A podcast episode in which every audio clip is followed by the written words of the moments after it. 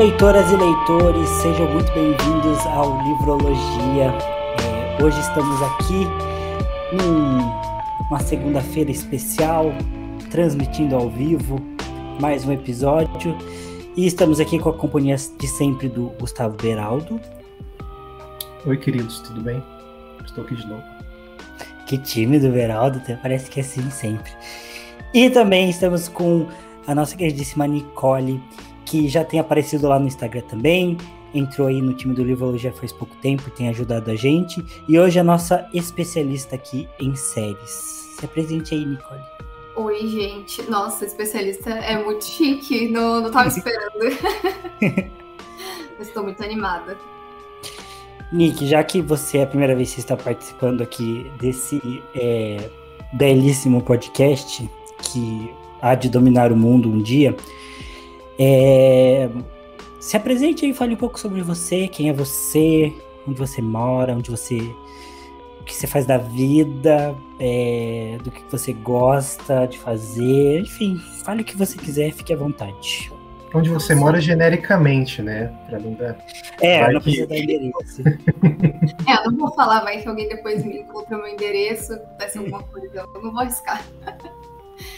É, meu nome é Nicole, eu sou viciada em série, muito, muito viciada. É, gosto muito de ler também.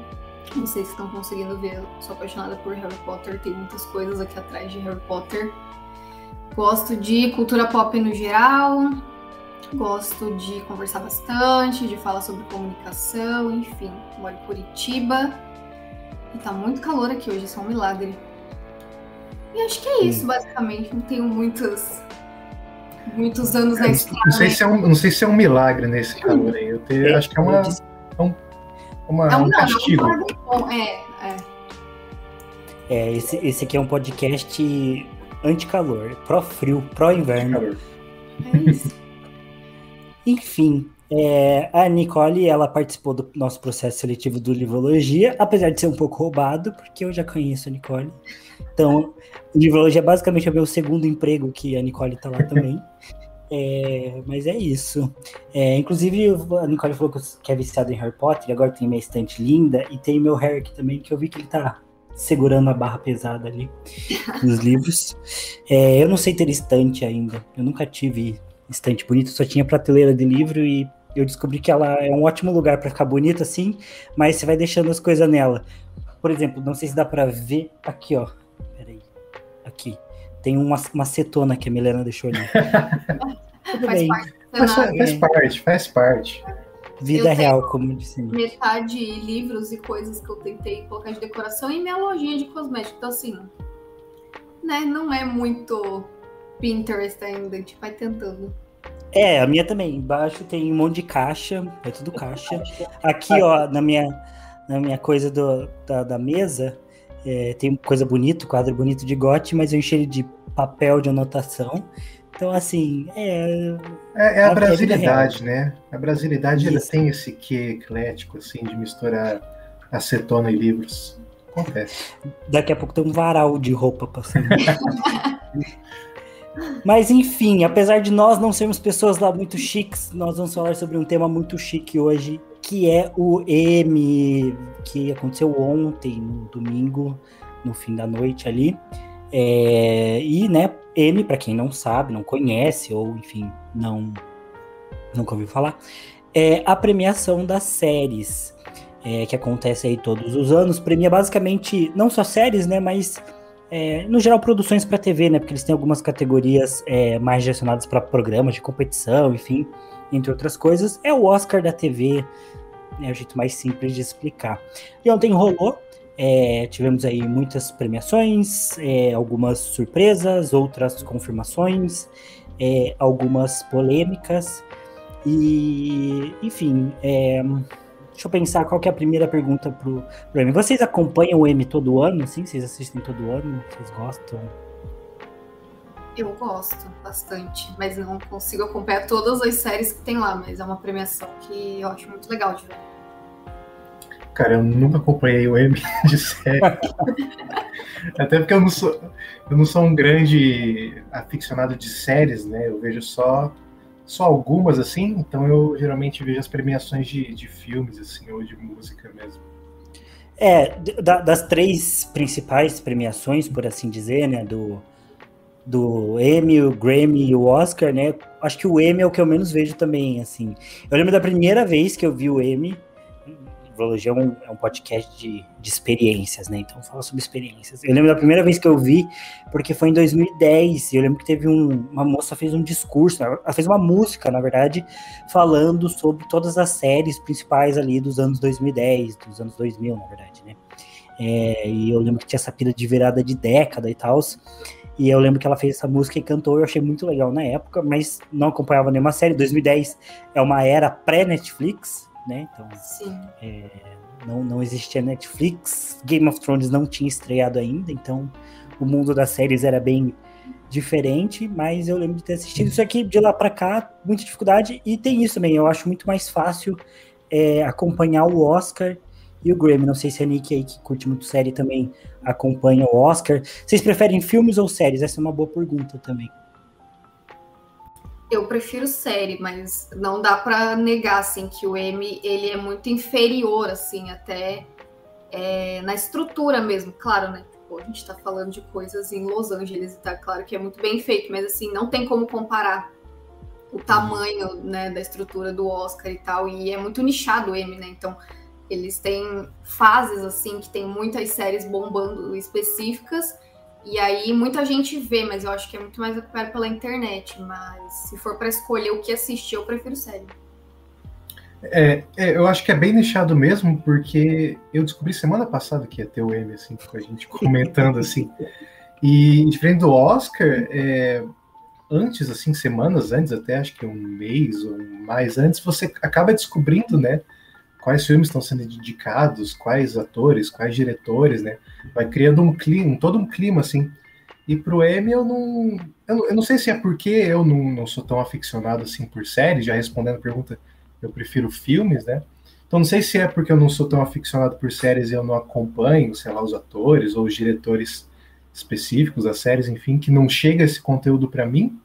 Mas eu acho que não, eu acho que é só só menos assim a, a repercuss, repercussão do, do M, do M acho que é bem menor mesmo que do Oscar. E cara, eu prefiro filmes porque eu tenho muita preguiça de ver série. Porque é um negócio que ela, ela demanda comprometimento, assim, sabe? Uhum. Filme também, filme também, porque tem filme de, sei lá, duas horas e meia, né? Tem, por exemplo, o Holandês, que, que, é, que é um dos meus filmes preferidos, tem que três horas e meia, quase quatro horas. Então ele também demanda um, um, comprometimento. Mas ele é um dia, assim, sabe? É um, um momento ali que você tem que se planejar. Agora a série é um, é um pouquinho mais, é, mais de tempo. A não ser que você maratone e veja tudo em dois dias, assim. Então, que eu acho que é bem comum também da galera. Acho que é bem comum. Acho que a maioria das séries que eu vejo, acho que eu maratonei, assim, também, sabe? Pra eu me livrar logo, assim. Sim. E você, Tiki, que você prefere? Eu sou cara do filme também. É, inclusive, eu não gosto muito de maratonar séries. Eu, quando é para assistir série. É, é, é, que assim, tem série que você assiste que já estreou faz um tempo e tudo mais. Mas quando é para ver série, eu gosto muito de séries mais no estilo da HBO, que são séries que estreiam um capítulo por semana. É, séries meio Netflix, assim, eu não curto tanto ver. E eu acho que hoje essa é uma opinião zero técnica, com zero base para falar, assim, é só uma impressão mesmo. Mas eu tenho a impressão que hoje não tá tendo tanta distinção assim entre série e filme, né? Tipo, por conta do streaming, da pandemia, e acho que o não o fim do cinema, mas essa pausa que o cinema foi obrigado a dar, fez com que as coisas ficassem muito misturadas, né? Tipo, série e filme. Então, eu acho que há uns dois anos atrás, antes da Disney jogar a Marvel para séries, e, e, antes de GOT acabar, por exemplo, que eu acho que era a série mais bombástica, tinha uma diferença um pouco maior, assim, sabe? Tipo, você sabia o que era série, e isso aqui é uma série claramente, e agora você já tem uma diferença menor, então as coisas meio que se misturam e tudo mais. E eu acho que também um pouco disso tem trazido uma certa perda de relevância, assim, sei lá. Acho que o Netflix produz demais e nem tudo é tão bom, então para mim é muito comum eu começar a ver uma série para testar e não consegui continuar vendo porque não gostei e tudo mais. E, e um, um, acho que um, um exemplo que, que corrobora com a minha teoria de que tá meio misturado é que essa última trilogia de filmes de terror da Rua do Medo que lançou, que eu gostei bastante, mas ela lançou num formato meio híbrido, né? Porque elas são três filmes, mas na verdade eles foram lançados um por semana, e cada um com uma hora e meia para ficar num formato meio de série também. Então eu acho que essa mistura ela traz benefícios talvez, mas porque o custo talvez seja mais baixo, seja mais fácil de espalhar para todo mundo, mas eu acho que assim às vezes não dá para diferenciar muito com a Marvel é a mesma coisa, né? Tipo as séries da Marvel são literalmente uma extensão dos filmes que não muda tanta coisa assim, só com orçamento mais baixo, na verdade, né? Então, enfim, não sei. Eu prefiro filme que é filme mesmo que eu sei que é filme, que tem produção de filme, que tem cara de filme, é, tipo o irlandês que o Beraldo falou, não só irlandês, mas sei lá, eu gosto da, da pira dos diretores, eu acho que esse é um ponto que as séries não tem tanto. Eu não sei nome de nenhum diretor de série, sinceramente. Mas cinema eu já sei bem mais, assim, porque eu acho que eles têm muito mais marca também. Claro, os diretores de série estão começando a ganhar mais destaque, tem diretor de filme que vai ficar para série e vice-versa, mas eu ainda prefiro as produções de cinema mesmo. Apesar de achar que vários filmes dariam boas séries também, porque você poderia trabalhar melhor a história, ter mais tempo e tal. Mas é isso. Essa é a minha opinião. É, e as séries que. Estava pensando nas séries que eu gosto, assim, geralmente elas têm essa pegada mais, mais monumental do cinema também, né? Tipo, sei lá, Game of Thrones, é, até Breaking Bad, assim, é, são produções gigantescas, né?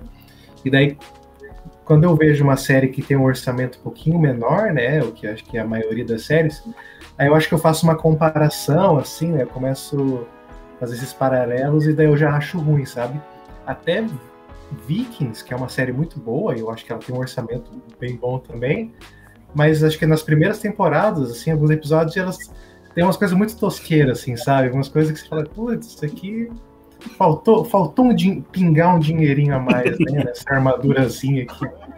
Aí eu já fico, putz, não sei se eu quero continuar assistindo, né? Não sei o quê. Daí eu, daí eu tenho esse, esse preconceito, assim, com produções medianas. Eu acho que esse mundo das séries, é, falando assim, de pelo menos da fase que eu comecei a ver muita série, o que prende as pessoas que até hoje gostam realmente era o formato, porque o que aconteceu com WandaVision, por exemplo, foi uma febre absurda, porque eles voltaram a um formato dos anos 2000, 2010, que é a parada de lançar um episódio por semana e você fica na ansiedade, sabe? O que, que vai acontecer, meu Deus? Não vi o episódio ontem, vou tomar um spoiler e você tem que correr. E eu tinha muito isso, assim, eu acompanhava séries na época, tipo, eu tinha que entrar online num site de um canal, tipo, sei lá, no ABC, pirateado, para assistir as séries que eu gostava quando tava passando ao vivo lá nos Estados Unidos, sem entender praticamente nada do que eles estavam falando, não perder as cenas, para não tomar um spoiler muito grande. E aí esperar dois, três dias um site legendar, sabe? Ou você esperar a temporada acabar e você comprar um DVD, tipo, era assistir um episódio de série de 40 minutos era um evento, assim. Você tinha toda uma programação, e daí saía a legenda, você baixava, deve você assistir. Aí a legenda vinha toda zoada, daí você tinha que esperar mais dois dias se você quisesse ver uma legenda melhor. E aí, se você entrava, sei lá, num Twitter da vida, meu, você tomava muito spoiler, sabe? Então você não era tanta gente em rede social como é hoje, mas quem tava lá realmente curtia muito isso, acompanhava muito quem tava falando sobre isso.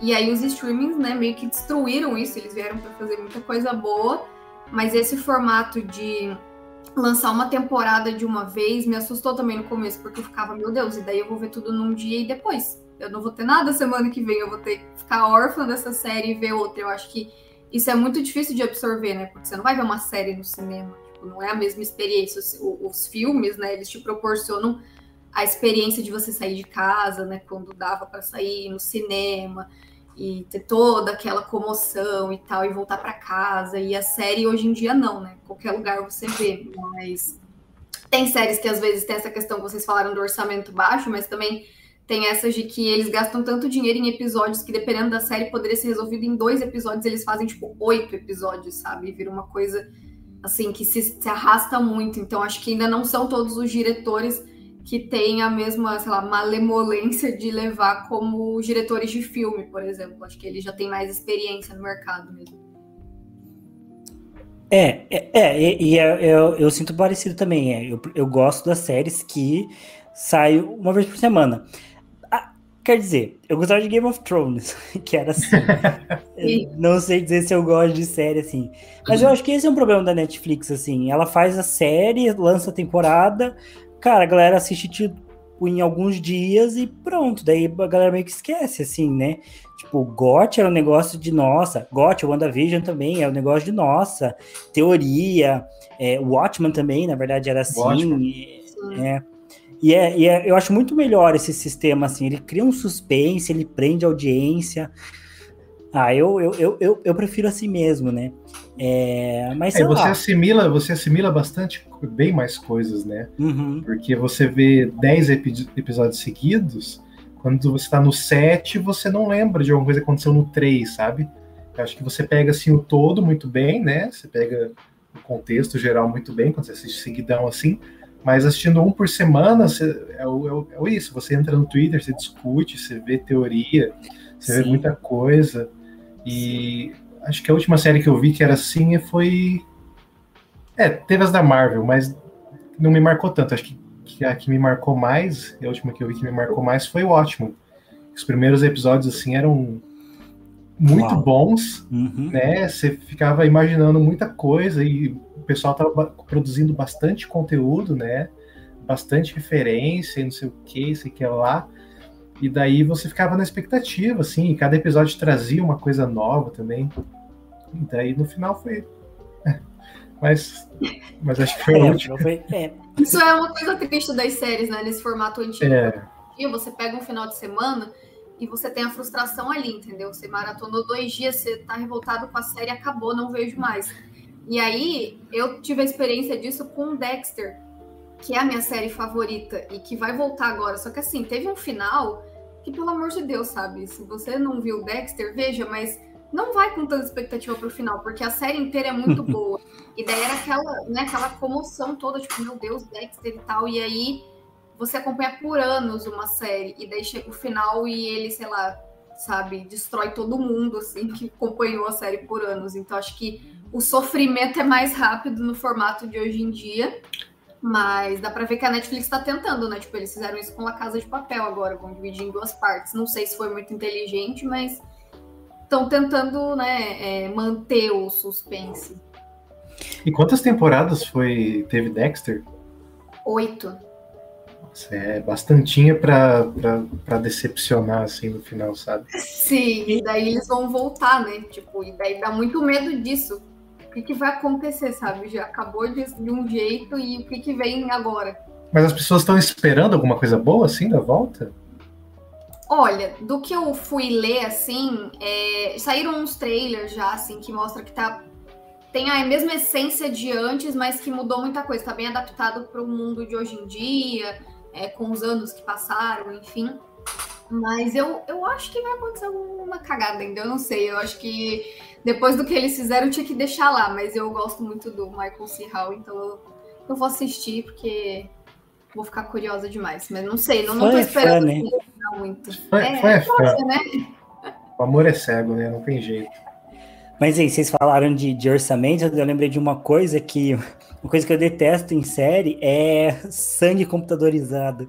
Lembrei que eu fui é. ver uma série esses dias, uma série de zumbi. Adoro zumbi. Aí fui ver uma série de zumbi esses dias. Mas ela é mais antiga, assim. Então, ela tá no Netflix, mas ela passou na TV mesmo, né? E tem isso, algumas séries você consegue ver que elas passaram na TV. Se assistir The Walking Dead, você vai ver que é, The Walking Dead claramente foi uma série feita para TV, não para streaming. Tanto que ele tem aqueles momentos de tudo ficar preto na tela assim, para poder dar, dar comercial. É, eu tava assistindo também American Horror Story também, mesma coisa. Então tem isso que é, é, é, curioso de ver a evolução das séries. Mas eu fui ver assim com uma certa expectativa, assim, a série de zumbi. Putz, vi 30 segundos, os caras tirando zumbi com sangue computadorizado. Eu falei, ai, não dá para mim, não vai dar. E, e, outro ponto que eu acho que as séries com streaming tiver, trouxeram de ruim é cancelamento, né? Agora parece que os caras fazem muito, muito na aposta, né? me lembra um pouco é o mercado comparação aleatória, mas me lembra o mercado editorial americano. Por quê? Porque no Brasil, se você quiser ser escritor e publicar um livro, boa sorte para você. Se vire e não vai conseguir com sucesso, assim, raras exceções. E se você escrever hot na Amazon? Então, é muito, muito, muito difícil você bombar e tudo mais. editora, difícil editora apostar em autor novo. Não rola. Lá nos Estados Unidos, como eles consomem muito literatura inglesa e literatura nacional, tem uma cultura de é fácil você publicar o seu primeiro livro. Tipo, as editoras são relativamente abertas, né, a fazer o autor iniciante publicar o primeiro livro dele, divulgar tudo certinho. Só que se o livro dele não bomba, daí ele fica meio queimado. Aí, tipo, para você publicar já um segundo livro, já não vai rolar, porque vai ficar lá no teu currículo que, é, que você já publicou um primeiro livro e não deu certo. É até muito comum os caras usarem pseudônimo, ter uns escândalos lá por conta disso. E me lembra muito série, né? Parece que os caras fazem a série, tipo, ah, oi, sonhei com um roteiro de série e não quer gravar? Ah, não tô fazendo nada, vou gravar. Se não der certo, eu cancelo e pronto. Só que isso é meio ruim, né? Porque daí gera um monte de série, um monte de coisa, uns temas repetidos, umas séries aleatórias. Daí umas séries começam bem, daí elas dão uma queda. E, e nunca é muito claro qual o critério, né? Tem algumas séries que são extremamente populares, ou pelo menos aqui no Brasil ficaram populares, como aquela do, do Anne com E. Nunca sei falar o nome uhum. dessa série em inglês, gente, me perdoe. É, eu não vou, que, eu não vou arriscar. É, Desculpa. Annie with an E. Annie with an E, né? É, e ela teve uma, umas três temporadas e cancelaram. E, tipo, é uma série extremamente popular aqui no Brasil. Você vê Sim. o pessoal repostando meme, coisa dela, conteúdo dela o tempo todo. Os livros aqui são bem fortes. Mas cancelaram, sabe? Então, tipo, não sei qual é exatamente o critério. E toda semana, assim, alguém algum, alguma página relacionada à série, a filme, posta que X série foi cancelada e não sei o que. Sei lá. Essa semana foi Generation, né? Que cancelaram, que é uma série que eu ainda não vi, eu só vi uns trechos assim. É da HBO, e tipo, a HBO tem séries incríveis, tem filmes maravilhosos também. E essa série é super diferente, porque é uma menina, eu acho que ela tem 15, 17 anos, alguma coisa assim e ela, junto com o pai dela, escreveram a série para falar realmente da geração atual vivendo no mundo atual, enfim. É, então traz mais essa coisa, não traz aqueles adolescentes tipo da época de Gospel Girl, que eram séries que eu gostava, por exemplo, mas que, que eram adultos fazendo. É. É. Tipo Chaves também, né? Sim. E daí eles procuraram por atores realmente, tipo a galera de 17 anos interpretando personagens de 17 anos. Então acho que isso trouxe é, bem uma realidade assim, e tava tendo um público legal e eles cancelaram. Então eu acho que é, é que é muita série hoje para você ver, né? É muita coisa, é uhum. é muito streaming, é muita coisa acontecendo ao mesmo tempo, tipo, não dá tempo. Então, as séries mais que nem, sei lá, o Gambito da Rainha mesmo, bombam, umas bombam muito e as outras ficam desfalcadas, né? Você não vê nada sobre as outras séries. E aí realmente não tem audiência. Eu, eu acho que deve ser um dos fatores também de cancelarem muita série, o que é muito ruim, né?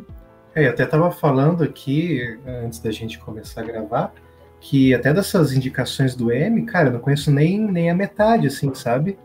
E daí eu fui ver o pessoal comentando sobre, até ficando revoltado com algumas premiações, falando, falando muito bem de algumas séries, que são séries fantásticas, geniais, assim. Cara, nunca ouvi falar dessa série, sabe? E, e realmente também não sei julgar se são séries boas ou não. É, acho que tem duas que são da, da HBO, que eu não lembro o nome, acho que é. Não sei, eu não. É essa. Essa que eu fui dar uma pesquisadinha e tem aquela atriz que, que é bem famosa, eu já vi várias. É a várias... Michaela Coel, né? Tipo, ela, ela fez tudo pra série. Ela produziu, ela dirigiu, ela atuou, ela escreveu, ela fez trezentas e poucas versões desse, desse roteiro para essa série e ninguém queria. É, até ela chegar na versão final, assim, e é a história da vida dela, assim, é uma mulher que sofre um abuso, enfim, é uma série bem bem pesada, realmente, eu fui uma das pessoas ficou meio indignada de, dessa série não ter ganhado, eu, eu, não assisti, mas tudo que eu li sobre ela, assim, já me deixou indignada, porque uhum. parece que foi um trabalho muito diferente de tudo que a gente vê, né, Tem, tinham séries ali que, ah, sei lá, já ganharam outras vezes, e ela fez uma parada totalmente inovadora, né, mas assim, é meio nichado também, né? Se você for ver, não é uma série que tá na boca do povo aí, igual várias outras. Deixa eu só comentar aqui o. que vocês não conseguem ver, porque vocês não estão no OBS, eu que estou transmitindo, então só eu e os telespectadores estão vendo, que a câmera do Beraldo quebrou demais. Quebrou minha tá... câmera? Cara, o Beraldo tá 100% pixelizado. Sabe o vídeo que a gente tá falando? Sabe aquele vídeo que. Ah, voltou. Aqueles vídeos que, que a gente tá falando que o, o cara vai chegando num tronco, aí quando ele ah, pega sim. o tronco não é mais o tronco, é um homem. Tem uns, dá uns glitches assim, ele. É, eu, eu, acho estiloso, mas. Foi, foi uma assim. experiência, assim. telespectadores. Você ia saber a reação do público. É isso. Enfim, podem continuar o papo de vocês. Não, e é, assim, eu não sei se essa série ela não foi é, amplamente divulgada por causa do tema, né? Porque por ser um tema mais, mais pesado, mais sensível, talvez é mais difícil do pessoal digerir, ou porque também. É que assim, eu não sei quando ela foi lançada também, eu não sei se outra grande produção veio na mesma época, né? Às vezes acontece disso, né? De alguma produção bem legal ser lançada, mas ao mesmo tempo uma outra coisa muito mais relevante, pelo menos pra, na cultura pop, assim, é lançada na mesma época e meio que engole, assim, né? É, então, então realmente é, não sei. E eu tava tentando lembrar de alguma outra série que teve também um tom mais pesado, assim, um, um tema mais. Ah, The Handmaid's Tale, né, também, que é bem pesada. E eu não sei se vocês já viram, mas eu acho que essa série super merecia um prêmio, assim. Eu mas não cheguei a ver. Handmaid's Tale nunca ganhou nada? Já ganhou, né? Não ganhou dessa Já temporada. ganharam, eu acho que eles ganharam sete prêmios, só que dessa vez eles, eles bateram um recorde de derrotas, porque eles foram indicados para 21 categorias e eles não ganharam nada. E daí eu acho que era um recorde que tinha sido batido só em 2015 com uma outra série que não tinha levado, é, por exemplo, 15 prêmios, assim, sabe? Perderam todos. E daí esse ano eles superaram.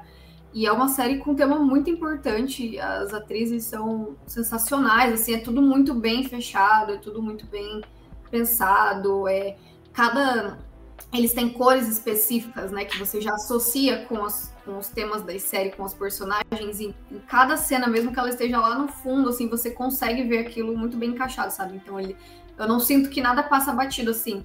Só que entra muito naquilo de que quando tinha Game of Thrones no Emmy, Game of Thrones dominava o Emmy. E daí agora tem The Crown, né? E The Crown faz a rapa todos os anos. Então, eu acho que essas outras séries mais pesadas, ou talvez até séries mais leves, não vão ter tanto destaque enquanto existirem séries assim que vêm e transformam tudo. Porque The Crown é um evento hoje, né? Tem muita gente que não vê, mas tem muita gente que vê de várias faixas etárias, né? Não é uma série nichada para adolescente ou para jovem, enfim. É, The Crown eu lembro que é, eu, eu não assisti The Crown, eu acho que eu vi lapsos da última temporada que, que lançou, porque eu estava Ano passado eu estava na casa dos meus pais, né, por causa da pandemia, e minha mãe assiste, minha mãe gosta bastante da, da série. Aí, tipo, eu tava na sala, assim, enquanto ela assistia, tipo assim, ah, eu não assistia, né, não assisti nenhuma temporada, então assim, ah, não, tô, tô junto ali, mas não tava vendo. Aí, cara, eu comecei, tipo, prestar atenção, sabe? A série começou a me, me sugar, assim. Quando eu vi, eu tinha fechado o computador, eu tava assistindo os episódios, assim. Muito aleatoriamente. Mas, Vera, eu acho que você viu a penúltima temporada, porque eu acho que a última temporada lançou esse ano, não lançou? Cara, foi a temporada que tinha que já tinha Lady Di. Eu não sei qual temporada é essa. Ah, aí não sei, tô meio perdido. Mas eu ia falar de The Crown. Eu, The Crown para mim foi o contrário. Eu assisti a, as primeiras temporadas e só não assisti essa última. E e The Crown é muito bom. Eu acho que tem o fator dela ser a grande aposta da Netflix, né? Acho que hoje é a principal série da Netflix. É, então ela tem peso. Mas uma coisa que eu lembro que a Carol Moreira falou, que é uma, mas assim, ela fez um vídeo explicando como era a votação do Oscar. Eu presumo que a votação do Emmy seja bem parecida, que é um esquema assim: você elenca quando quando saem os, os, os são nomeados, o, as pessoas recebem né, em casa né, para fazer a votação e você elenca quem você acha que merece ganhar do, do melhor para o pior daqueles, daqueles nomeados. Então, se a série é muito polêmica, vai ter muita gente que vai colocar ela em primeiro, mas pode ser que tenha muita gente que coloque ela em último, e aí ela vai acabar ficando no meio. Agora, quando a série ela é mais mediana, a média dela é melhor. Então, tipo, tem mais gente colocando ela em segundo, algumas em primeiro, algumas em terceiro, e isso faz com que ela acabe ficando na frente e ganhe. Então, por isso que algumas séries populares, mas que são mais medianas, que tendem a agradar mais gente, assim, né? Pode ser que ah, The Crown eu não sei se essas últimas temporadas de The Crown são realmente tão impressionantes, né? Se elas são tão bombásticas. Se, nossa, se tem algo assim que você fala, meu Deus, que épico essa última temporada de The Crown. Acho que não, mas eu acho que ela é uma série bem regular. Tipo, ela não tem muitos pontos fracos, assim. E eu acho que isso faz com que ela acabe elevando e ganhando, né?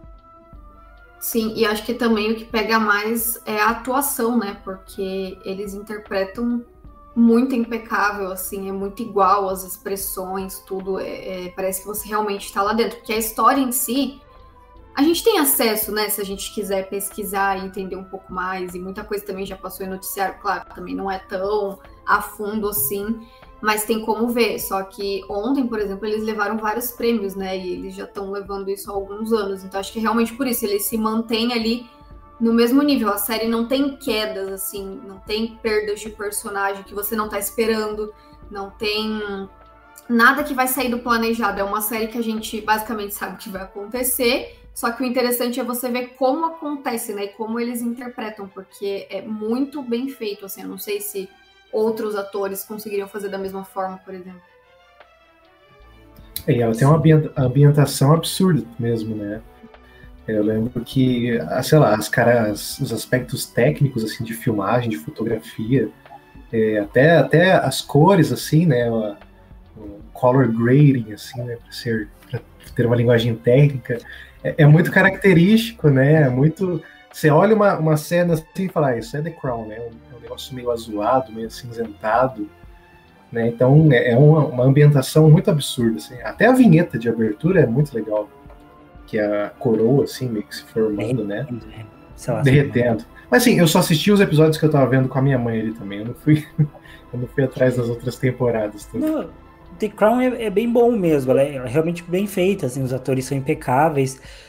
Nossa, eu lembro que eu gostei muito da segunda temporada. É, não lembro se tem lá um grande plot, mas eu, eu lembro que é muito bem feito, assim, sabe? Funciona muito bem. E ela até consegue passar uma coisa meio épica, assim, sabe? E, e, e para mim, né, que sou que gosta muito de história, putz, cai como uma luva também, né? Então, ela tem esse apelo forte. É, mas além de dessas séries que a gente já comentou, é, especialmente para Nick aí que, que acompanhou mais, né? É, teve alguma surpresa para você? Alguma coisa que você esperava que não aconteceu? Ou que você não esperava que aconteceu? Enfim, ah, impressões gerais, assim, né? De, de, do que bombou ali na premiação. Olha, eu não vi Ted Laço, mas eu tinha certeza que eles iam ganhar muita coisa. É uma série que está sendo muito falada em tudo que é canto que tem youtuber falando sobre série, Instagram, enfim, qualquer lugar que você vai ver, estão falando muito de Ted Laço. Eu só sei a sinopse básica, assim, da série. Não é uma coisa que eu acho que me prenderia tanto, mas eu fiquei muito curiosa para ver. Porque eles levaram vários prêmios e, na verdade, eu achei que eles iam superar The Crown até. Mas no final, uhum. né, ficou ali e não, não conseguiram. Mas muitas coisas que ganharam não era que eu gostaria que ganhasse, mas eu também entendo que é muito de hype mesmo, né? Por exemplo, eu torcia muito para The Handmaid's Tale ou This Is Us, que This Is Us acho que é uma das melhores séries que eu já vi na vida, assim. Eu acho que tudo naquela série é muito maravilhoso, é muito real. Eu gosto de séries que pegam coisas da vida real e pode colocar em fantasia, acho que fica muito, né, te leva para outro lugar, mas This Is é muito vida real. E eu acho que, né, logo eles encerram, tá vindo a última temporada e eu esperava que ganhasse um prêmio.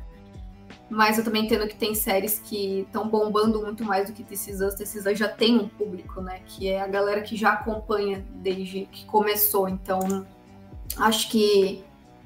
Não, eu, eu imaginava que não ia tanto pro rumo que eu gostaria, mas fiquei chateada com algumas coisas. É, mas, por exemplo, a Kate Winslet ganhar, achei que foi super merecido. Ela é uma atriz né, gigante e ela já tem Emmy, ela já tem Oscar.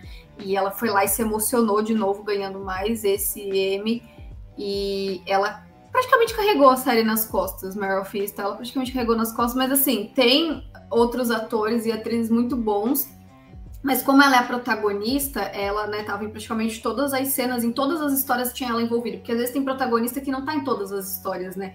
Tem o, os personagens que tem é, os secundários que têm a sua individualidade, e ela não, ela estava envolvida em todas as situações e ela foi muito, muito boa. Deixa eu pensar aqui mais. Eu acho que o Ivan Peters, né, que a gente até comentou um pouquinho antes ali, meu Deus, ele ganhou e ele já estava há 10 anos em American Horror History, né, tipo, preso pelo Ryan Murphy lá na direção. E ele saiu disso e ele conseguiu ganhar um prêmio. Então acho que isso foi muito uma coisa que ninguém esperava, mas eu torcia por ele, porque eu gostei muito da participação dele na série. Eu não sei se, se vocês viram, mas enfim, achei que foi merecido. É, eu só até comentei com vocês antes aqui, eu só vi uma foto dele e achei que ele tá bem mais velho. Tá, um, tá, tá quase um idoso. Eu acho que acho que American Horror Story ele deu uma preservada naquela carinha de bebê que ele tinha. Daí ele saiu, ele, ele, ele, ele amadureceu os, os 20 anos que ele ficou preso ali. Era muita maquiagem lá, né? Sim. Uma coisa que eu tava observando ontem, e cara, lembra que eu falei que eu lembro do meu primeiro M há 10 anos atrás? Uhum. E eu lembro de uma coisa desse M. Lembro que Saturday, Saturday Night Live ganhou o prêmio. E lembro que o pessoal falava que todo ano ganhava. E todas as vezes que eu vi M, essa maldita série ganha mais de um prêmio. Eu não sei porquê, eu não sei que série é essa. Na verdade, para mim é um, é, é, um programa de, de sketches, não é? Uma coisa assim. E eles Sim. ganham todo fucking ano. E aí eu vi também que o, o RuPaul Drags, Drags Race, né? É, ganhou também pelo quarto ano consecutivo. E isso é uma coisa que acontece no Emmy, que é um pouco diferente do Oscar, né? Que eu acho que também é uma característica que o Oscar tem melhor, porque sempre é novidade, né? Que literalmente nunca repete, né? É, o, o, o, mesmo filme, né? Ou coisas parecidas. Acho que é muito difícil ganhar. Não sei se já aconteceu ganhar dois atores, o mesmo ator ganhar dois anos seguidos, o mesmo diretor. Acho que é bem raro, né? E você tem no M, assim, essas séries que. Putz, a, a Melena até olhou pra mim e falou: Cara, qual que é a graça? Porque todo ano ganha, tipo, sabe? Os caras vão lá só para receber o prêmio e falam, tchau, eu já vi isso aqui tudo todo ano, para mim tá tudo igual e pronto.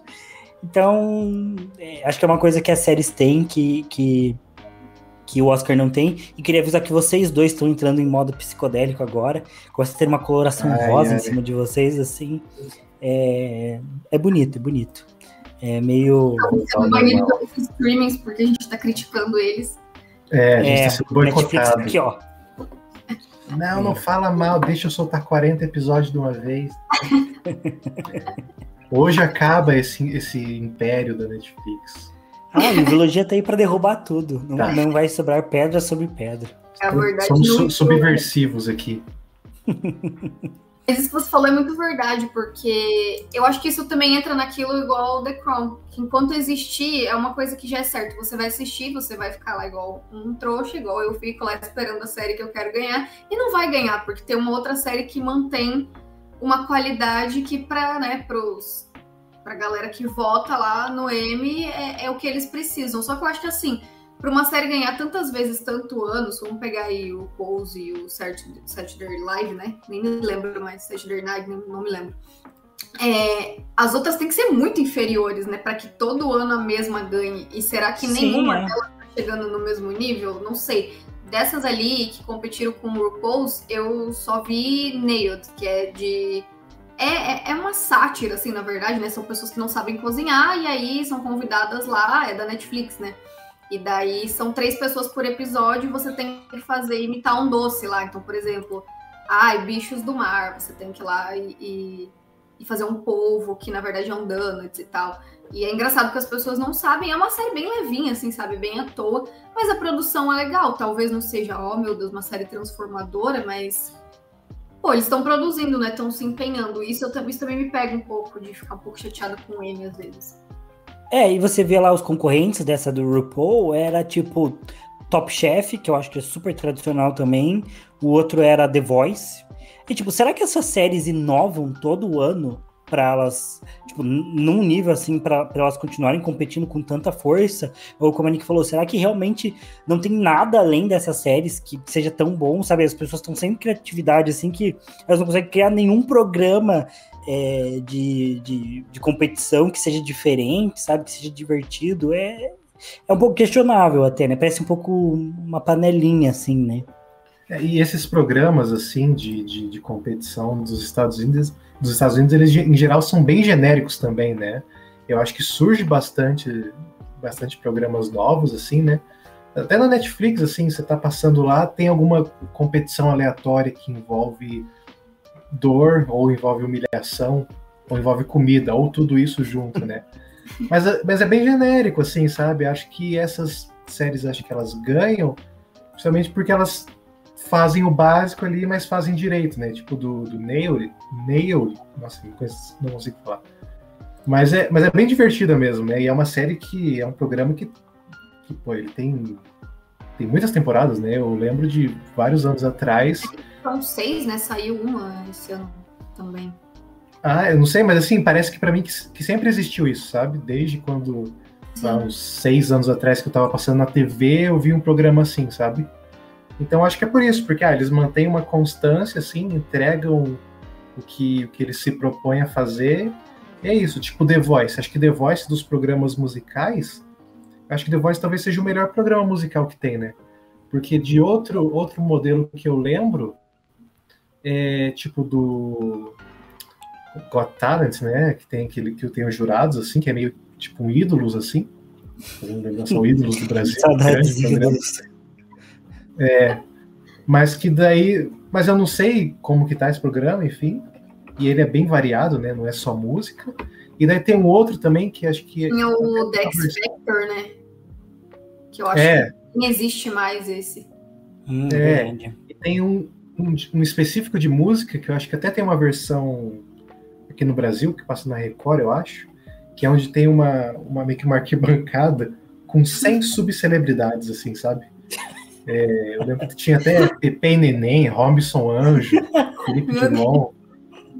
100, 100 pessoas assim. E daí entra alguém para performar, né? E daí é, os 100 jurados, eles dão um voto, assim, né? Tipo, ah, gostei, então eu vou lá e voto. Aí, sei lá, se a pessoa tem 80 votos, ela vai para o pódio. Só que chega alguém que tem que ganha 90 votos, dela tá uma posição acima, sabe? Aí sempre são três pessoas no pódio. Aí vai isso, até ir todos os competidores lá e ver quem fica os últimos três no pódio. Só que assim, é bem tosco, sabe? Porque é tudo subcelebridade. Acho que imagino que nos Estados Unidos também seja a mesma coisa. E acho que o The Voice é mais é mais divertido, né? Porque tem um mistério ali. Você está tá, tá esquecendo do, do, melhor programa musical, reality musical, que é o Dança dos Famosos, quando tinha o Domingão do Faustão, que agora é do Hulk, mas que era um grande programa, sabe? Sempre com mas um programa também. Ei, mas Dança dos Famosos é um programa cult, onde você ah. vai ver é, Thiago Abravanel dançando salsa. Só no Domingão do Faustão. Agora tem The Masked Singer, que eu tô gostando muito desse programa, porque você vê. Ah, isso é bom? Cara, pareceu muito tosco. Pareceu muito tosco. Nossa, eu achei muito engraçado. Eu fui, na verdade, ver pelos jurados, porque eu gosto muito do Starbit do Rodrigo Lombardi. Eu falei, qual a chance de um programa da Globo desse estilo familiar ser ruim? Muito grande, mas eu vou ver mesmo assim. E é super interessante, porque você fica lá, você querendo adivinhar quem é né? É um pouco diferente do The Voice, porque são pessoas anônimas e tem a, a, emoção deles virarem e verem quem é, mas isso com certeza eles pegaram de algum programa na gringa que eu nunca vi também, e eu não consigo imaginar que artistas de lá participariam de um programa assim. Ah, mas eu acho que os é de lá são bem, bem famosos, assim. Acho que os, os, os, programas de lá tem uma galera famosa que participa. Acho que tinha o Will.i.am. Uhum. É, o Will.i.am tá... tá... Mas... Ah, mas em 2000, 2012 ainda dava, né, para considerar ele um grande músico. É, ele teve que seu passa momento. Que dia que passa, ideia. É, ah, na tá. Globo, terça-feira, depois da novela das nove. Fica aí a recomendação da Nicole. Se vocês assistirem e não gostarem, podem reclamar com ela. TV brasileira decepcionando desde sempre, mas não custa tentar de novo. É, eu não sei, eu não consigo levar a sério o, o Sidney Magal vestido de sorvetinho, assim. Eu acho que é um pouco. É, é difícil, assim. É engraçado, sabe? porque é, até onde eles se sujeitam, sabe, para reviver a fama. No caso do Sidney Magal, eu não tava Não, esperando. mas o Sidney Magal, ele não precisa disso, gente. O Sidney Magal continua. Não, se grandioso. O ele tá assim. Ele tá assim. Tá? É, o Sidney Magal tá assim. Não, não fala isso para os ciganos brasileiros, meu Deus do céu. Eu ia comentar que eu acho que os programas eles chegam na decadência quando eles têm uma versão Kids. Então, The Voice, para mim, The Voice Kids. Ai, The, Voice, uma, The Voice Plus, The Voice Mais. Chegou nos idosos. Aí, para mim. Eu nunca assisti isso, eu não consigo imaginar como que é. Eu não gostei. Eu achei uma. Eu achei pai. O idoso ia lá para se autopromover, eu não gosto. Eu é que os idosos já cantavam, né? Brasil. Isso que é o negócio. Os idosos, eles já eram idosos que eram famosinhos. Né? Eu lembro de uma, de, uma, de uma idosa que foi lá, que ela era a voz de uma música da MPB muito, muito, muito conhecida. Acho que ela era aquela do Deixa, deixa, deixa eu dizer o que penso dessa vida. E era essa mulher. E ela foi lá para reviver esse gostinho da fama. Não é igual o Sidney Magal. O Sidney Magal está em alta ainda. Era apenas uma idosa que foi lá para reviver seus momentos de glória. Eu acho injusto. Não sei se concordamos em relação ao Sidney Magal, mas concordo em relação à não qualidade do programa Plus aí da, da do The Voice. Nem dos jurados, mas, né? Meu Deus. É, mas assim, o Kids, eu lembro do Masterchef Kids. Cara, que era lamentável, porque é criança, daí você tem que pegar mais leve com criança. Só que, cara, a quantidade de choro que aquelas crianças produziam. Ah, gente. É, é, assim, por um lado era incrível, porque as crianças fazem umas paradas na cozinha que é absurdo. Mas é que daí, tipo, elas erravam o negócio e começavam a chorar. Por quê? Porque elas são crianças. Mas daí, para quem tá assistindo, é muito chato. Porque você quer que o jurado fale, cara, para de chorar. Mas eles ficam tipo, ai, tá tudo bem. E daí vira tipo um Super Nani. Nem a Super Nani fazia isso, na verdade. Porque a Super Nani ia colocar Nossa. no cantinho da disciplina. Então, Metia assim, porrada nas crianças. É, eu acho que eles passam muita mão na cabeça dessas crianças. Acho que é só porque tá na TV e eles não podem levar um processo, então eles respiram ali dez vezes e falam calma. Mas assim, é absurdo o que aquelas, aquelas crianças fazem. Acho que. Sim, Nossa isso senhora, é inegável. A criança lá fazendo um ratatouille e você casa com um miojo. É. com, com o pozinho e ainda ligando para a mãe para perguntar se, se, o que está na sua geladeira há 10 dias ainda dá para comer. Nossa, eu, gente, eu já fiz isso muito, faço ainda muito. Eu queria compartilhar com vocês, vou compartilhar aqui, que aqui é, é a vida, o livrologia é a vida. E, gente, eu tô com problema de. É, experiências domésticas nesse caso. Eu tô com um problema de mofo, que toda a minha comida mofa agora. Pão, não, não consigo mais manter um pão saudável. Os pães, os pães mofam. Eu não, e na casa da minha mãe, eu não sei o que ela fazia. Era uma mágica, que os pães não mofavam, aqui eles mofam. E tem sido uma frustração aqui em casa, porque o pão mofa. E quando não aparece o mofo, a gente come. Porque a gente ainda tem saúde, né? É, que eu sei que não Se pode. Não tá verde, escuro, tá tudo bem, pode comer. Eu sei que não pode. Eu, eu, estou ciente que não pode. Que quando, quando tem um pãozinho mofado, significa que todos os outros já eram.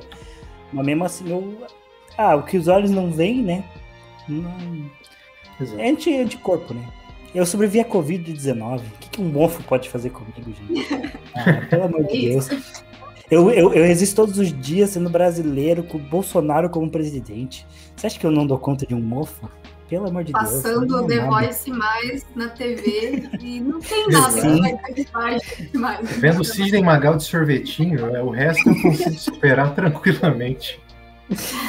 Come o pão mofado na frente da TV. É. Exatamente. Mas assim, Thiago, você, você, que... você comentou do, do Saturday, Saturday Night Live, que ele sempre ganha, mas o quem ganhou desse M foi o Last Week Tonight, com o John Oliver. Aí você me pergunta, que programa é esse? Eu respondo, não sei. Mas, não, mas ganhou ele ganhou, Last Week Tonight. Mas o Saturday Night Live ganhou coisa também, que eu vi que eles ganharam os dois ganhou. prêmios. Ganhou. Alguma coisa ganhou. São eles que têm 47 hum. temporadas, não é? Que se for, eles realmente não. ganharam alguma coisa. Eu, ah, eu, eu vi, eu vi. Foi uma parte que eu vi de relance, eu admito, mas eu vi que eles ganharam. Eu estou com queria falar também que... aqui, mas não acho. Enfim, segue o jogo. Queria falar também que eu sei que Game of Thrones é a série com mais Emmys na história também, que eu acho justíssimo. É, porque antes da gente ir pra pauta final, porque deixa eu ver quanto tempo a gente tá. Nós estamos com 50 minutos, então temos um tempo aí. É, queria perguntar para vocês, né? Bom, primeiro, primeiro, vamos só encerrar a pauta M falando sobre, acho que a grande polêmica, duas grandes polêmicas que tiveram, né? Aí vocês podem comentar.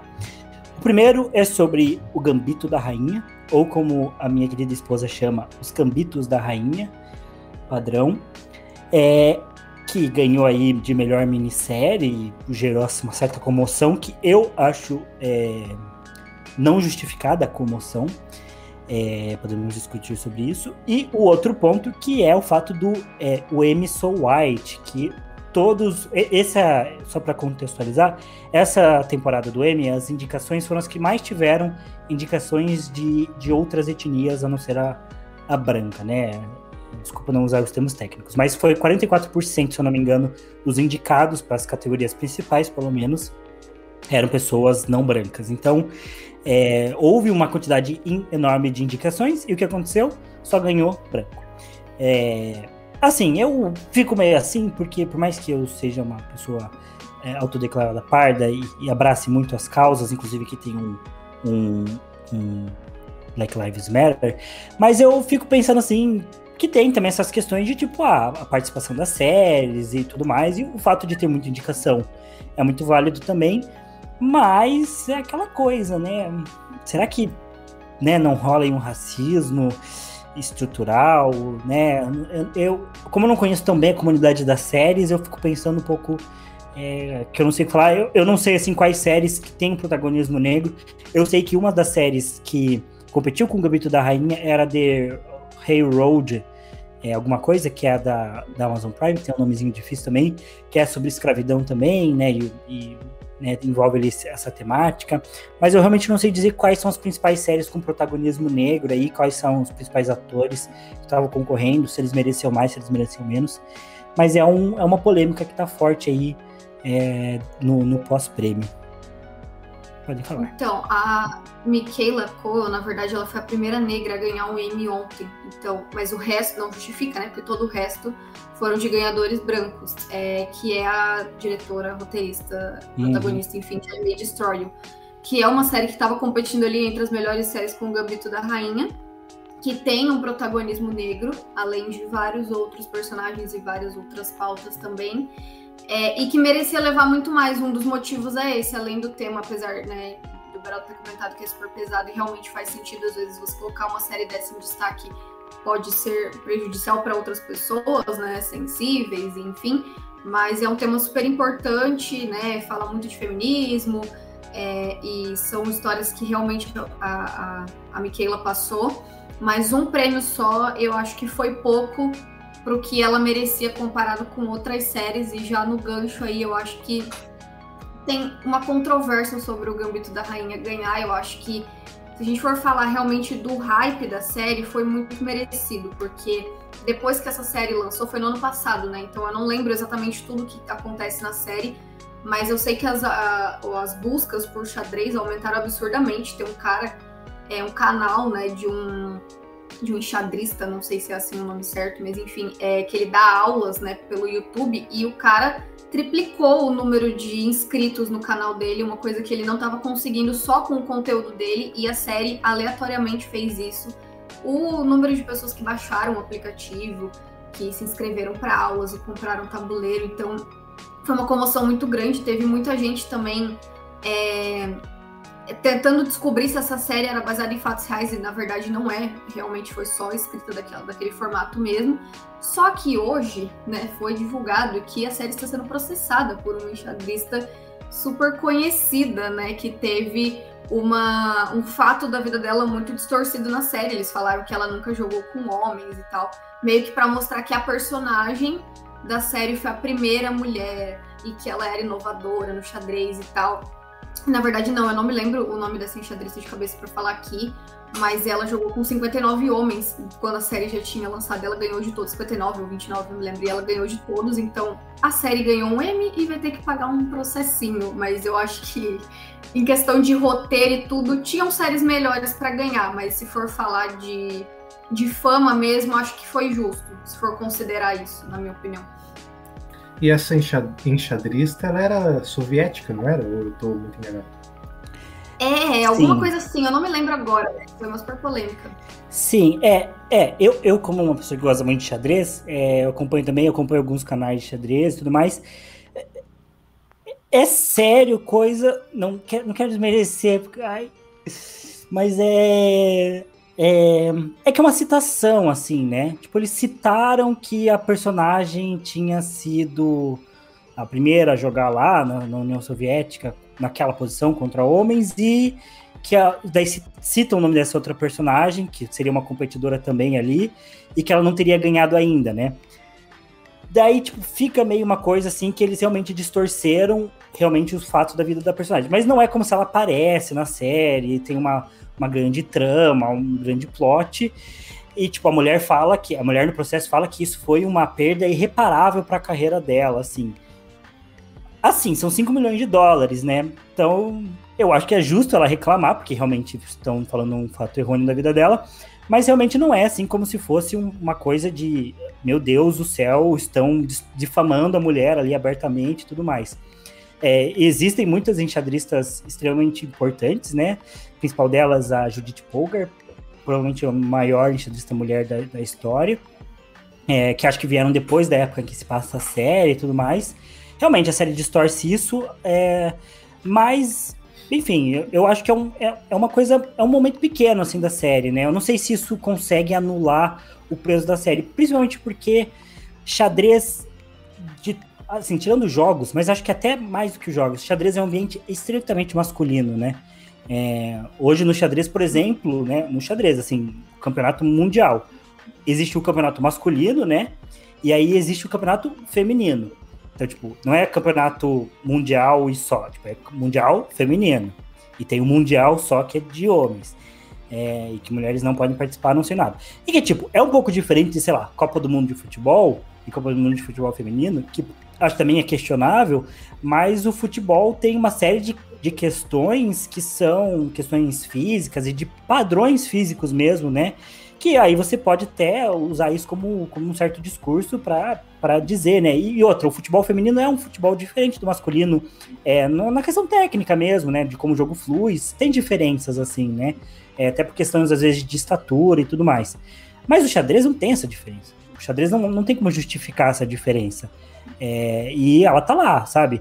É, até no título, né? Existe o Grande Mestre, que é o maior título de xadrez, é, e existe o, o, mulher grande mestre. Que, então, tipo, é bem dispare assim mesmo. É, e no, no, ambiente de xadrez é um ambiente estritamente masculino. Então, eu acho que por mais que essa série acaba pecando em realmente acabar difamando uma enxadrista importante da União Soviética, é, eu acho que ela também tem um peso muito forte justamente para meninas que querem começar no xadrez, né? Porque, querendo ou não, é uma série que tem uma protagonista que se torna uma grande enxadrista e que isso tem um certo peso para fazer com que as mulheres vejam e se inspirem né, na, na queridíssima Beth Harmon para seguir e tudo mais, apesar da série também ser sobre uso alucinado de drogas. Mas enfim, é, eu acho que também é bem questionável essa questão da difamação e a mulher tá certa, processa mesmo. O que, que é 5 milhões para Netflix? Não deve ser nada. É, não, tem, tem que processar, tem que, tem que aproveitar. Sim. Acabaram de levar o melhor prêmio da noite, né? Tem que tirar uma casquinha. Pois é. É, o Beraldo, você vai comentar alguma coisa sobre o, gam o Gambito da Rainha? Cara, eu, eu, acho que não, porque eu nem sei se eu vi ela inteira também, acho que eu vi alguns primeiros episódios só. Então, então não tenho muito a contribuir, não. Eu só queria comentar que você falou sobre questão talvez do, do racismo ali, né, na, na premiação do M. É, é que eu lembrei de uma série que acho que ela, eu não sei se na época que ela lançou, ela ganhou com um prêmio, concorreu, que é Atlanta, né? Que tem o, o Donald Glover, que ela também trata sobre questões raciais, né, questões sociais, que acho que é bem forte, sim, e acho que a maioria dos atores, não sei se talvez até todos os atores da, da série, eles são negros, assim. Mas eu não lembro, eu realmente não sei se na época que ela, que ela estreou, ou que ela teve as temporadas, ela foi indicada algum prêmio, né? E porque foi uma série bastante relevante, diferente dessa da I May Murder You. Destroy You. I May Destroy You. É, que, eu, que eu não ouvi falar, ouvi falar agora quando estava olhando sobre o M.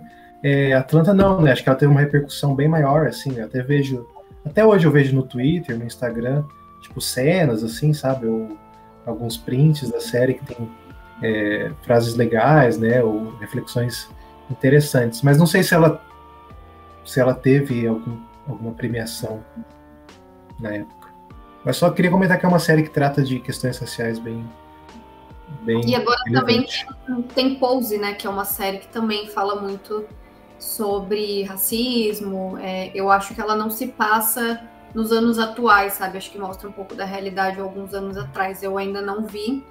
É da Netflix, mas é muito bem falada nesse sentido de como eles mostram isso. Eu acho que essa é uma das grandes diferenças das séries de hoje em dia e das séries de antigamente, porque era tudo muito explícito, tinha muito preconceito, tinha muito machismo nas séries. Eu acho que o maior desafio das séries de hoje em dia é trazer o oposto disso e conseguir levar um prêmio né, com empoderamento, combatendo racismo e homofobia e todas as outras pautas necessárias. Eu acho que não é toda série que sabe fazer isso, né? Com maestria, acabam pecando em alguns aspectos. Então, acho que para as próximas séries que vão vir, eu acho que a gente vai ver isso cada vez com maior embasamento. Não sei, pelo menos é o que eu espero, assim, deles pegarem uhum. os erros das séries de hoje e, e reproduzirem de uma forma diferente para as próximas. Ah, uma série atual também, que, que trata dessas questões, mas de uma forma diferente, é Lovecraft Country, né? Que ela tem uma pauta racial ali, uma pauta até, acho que até de, de empoderamento feminino, né? Por causa da, da relação da personagem com, com a ali com, com o personagem principal, que, é, que é, bem, é bem legal, assim, né? É bem, é bem interessante de ver como eles trataram isso.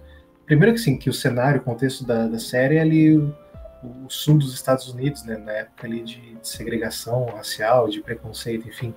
Então só isso já é um clima bem pesado, né? Principalmente nos primeiros episódios ali, isso é bem, bem reforçado, né? Na série toda, enfim. Mas acho que é, achei legal de como eles pegaram é, esse tema, né, racial de social, enfim, e conseguiram é, misturar isso com uma aventura, com uma ação, mas que, que, que, é tudo a mesma coisa, sabe? Não é uma coisa tentando é, esconder a outra para disfarçar que está falando sobre racismo, mas fazer você assistir. Não, é bem, é bem explícito que, que o tema é racismo, mas a ação e a aventura ali, o drama, o plot da série, tá, tá totalmente ligado com isso. Então achei é uma série bem é uma série bem legal, eu, eu gostei bastante. É, eu ia falar de Lovecraft Country também, porque inclusive um dos méritos dela é usar o próprio a própria mitologia do Lovecraft, que era um racista declarado contra é, ele, exato. Tome essa Lovecraft. É, e é uma série que acho que estava concorrendo nessa categoria de minissérie, se eu não estiver enganado. Uh, mas que é uma série que foi cancelada também. Sim. Essa semana, se não me engano, foi cancelada. Ah, mas então... acho que ainda então bem, porque acho que não, não, precisa de uma, de uma temporada pela, pelo, uhum. Pela conclusão da história. Assim. Foi uma conclusão boa.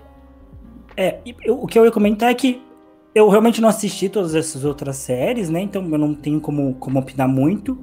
Eu gosto da, da do, do Gambito da Rainha, porque eu, eu, eu acho que acaba que ela entra no mesmo ponto que The Crown, assim, talvez com menos glamour. Mas ela é uma série bem parecida até, né? Tipo, uma série de época, segue ali a vida da, da protagonista, né? Enquanto ela vai é, se desenvolvendo e tal. Né, tem alguns esquemas, enquadramentos até, uso de cores bem parecidos assim com, com The Crown. Então, acho que ela, ela, faz aquele arroz com feijão e acaba que né, ela acaba levando assim. O que me surpreendeu mais foi minissérie ser o principal prêmio da noite. Eu não, sabia que era, porque geralmente era o série de drama, né? Né? É, então não era antes, mas se tornou no ano passado para esse ano. E a Netflix já está tentando levar o prêmio principal da noite. Uhum. E fico, se tornou o prêmio principal por conta das indicações, né? Porque estava bem disputado, assim. Na verdade, muita gente achou que WandaVision ia levar. Eu achei que ia levar justamente por ter essa coisa da Marvel e desse lançamento diferenciado que causou uma comoção enorme. De todas as séries que saíram da Marvel até agora, a WandaVision foi a que mais bombou, né?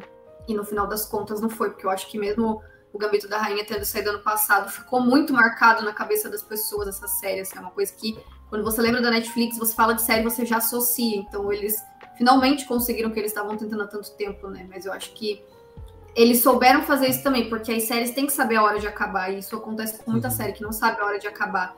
E o diretor já confirmou mais de uma vez, não vai ter segunda temporada. E eu não vejo por que ter também. Eu acho que o, a forma que o Gambito da Rainha acabou tinha que ser daquele jeito e não tinha por que se estender se perder um pouco.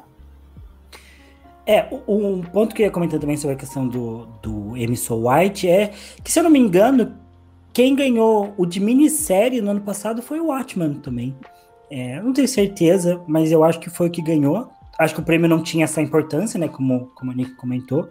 Mas ganhou ano passado e acho que ganhou alguma quantidade de prêmios é, razoável, né? Até também lembro que a Zandaia ganhou um prêmio, se não estiver enganado, por Eu, Eufória. Também, é, ela né? ganhou de série dramática. É, uhum. é então, um certo é contraste. É, eu acho que foi um contraste, né, do, do, ano passado ter tido uma representatividade maior nos prêmios. Mas assim, sendo sincero, tem que reclamar. Melhor questionar e, e, e reclamar do que ninguém falar nada e, e ficar só um padrãozão. Reclama, é, reclama que é melhor, então tem que reclamar, tem que processar a Netflix mesmo, tem que reclamar que o Sobran ganhou. É melhor botar a boca e falar do que, do que ficar quieto e aceitar qualquer coisa, mesmo que é, possa ter algum mérito, sei lá, mas no final melhor, melhor reclamar aí e, e é isso. Vocês têm mais algum ponto para comentar sobre M, sobre alguma série que vocês queiram falar? Não, acho que é isso. No passado teve mais ganhadoras, né? Negras. Então acho que isso também deve ter sido um ponto de crítica. Se eu não me engano, foram três. Teve a Zendaya, a Regina King e mais uma outra atriz que eu não me lembro.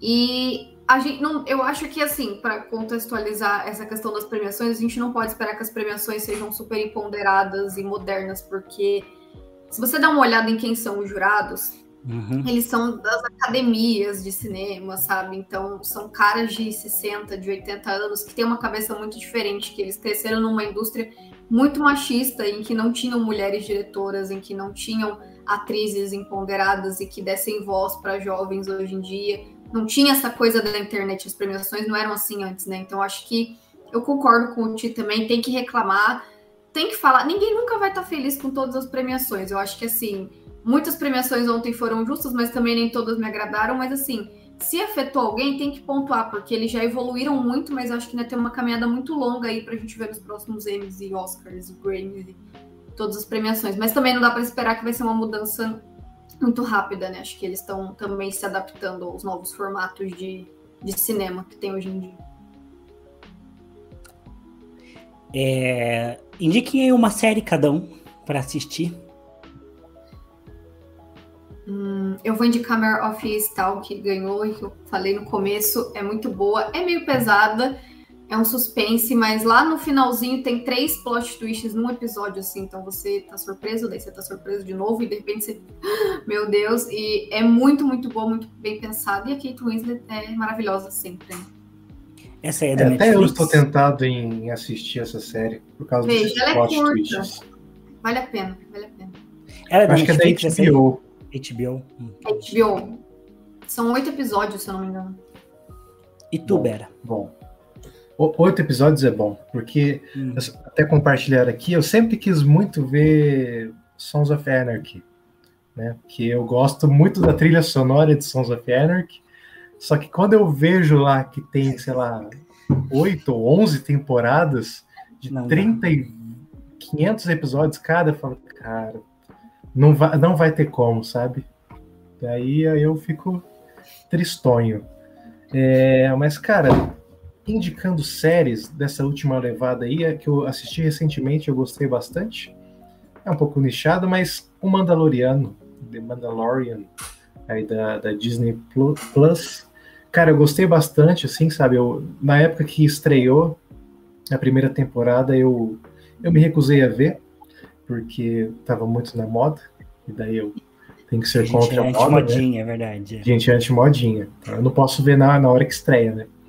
E também porque eu não gostava do, do, do Baby Yoda, né? Do Grogu. Eu achava ridículo, assim, sabe? Eu odiava, odiava. Eu via os pelúcios e falava, que nojo. Não quero ver essa série nunca.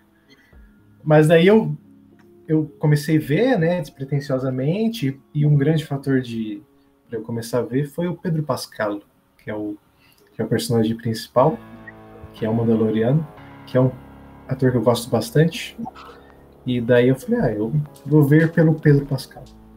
E, cara, eu gostei muito, é uma série muito boa, assim, sabe? Tanto tecnicamente, uma série muito bonita, é, muito bem feita, é, e tanto pelo, pelo, roteiro, assim mesmo, sabe? Não é uma série muito complexa, sabe? O roteiro não é muito complexo, é uma história simples, assim, se você for parar pra pensar.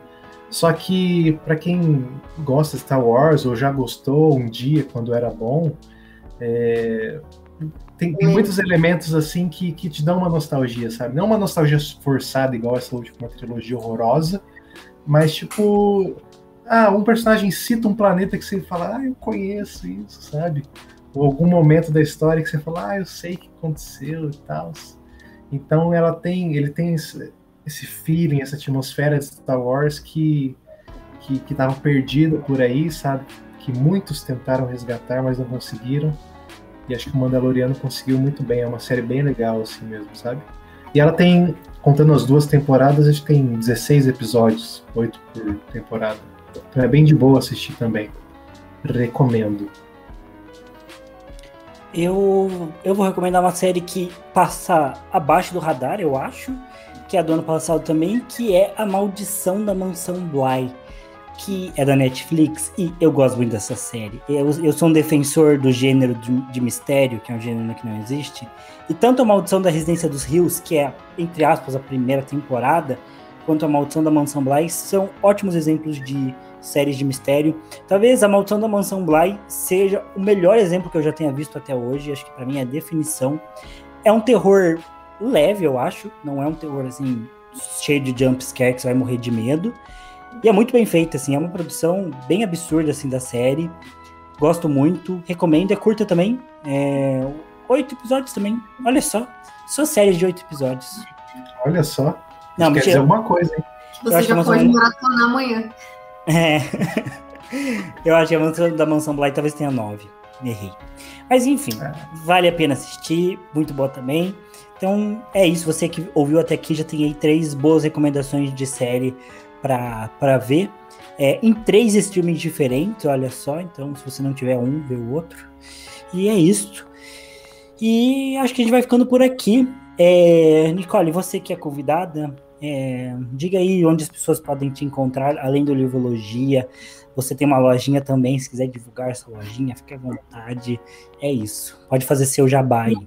A microempreendedora viciada em séries nas horas vagas eu tenho o meu Instagram, hoje em dia ele é fechado, eu não sou uma pessoa famosa, mas é, é Nicole G. de Araújo. Lá eu posto as coisas que eu gosto só mesmo, reposto bastante coisa de série, geralmente as que eu tô esperando lançar.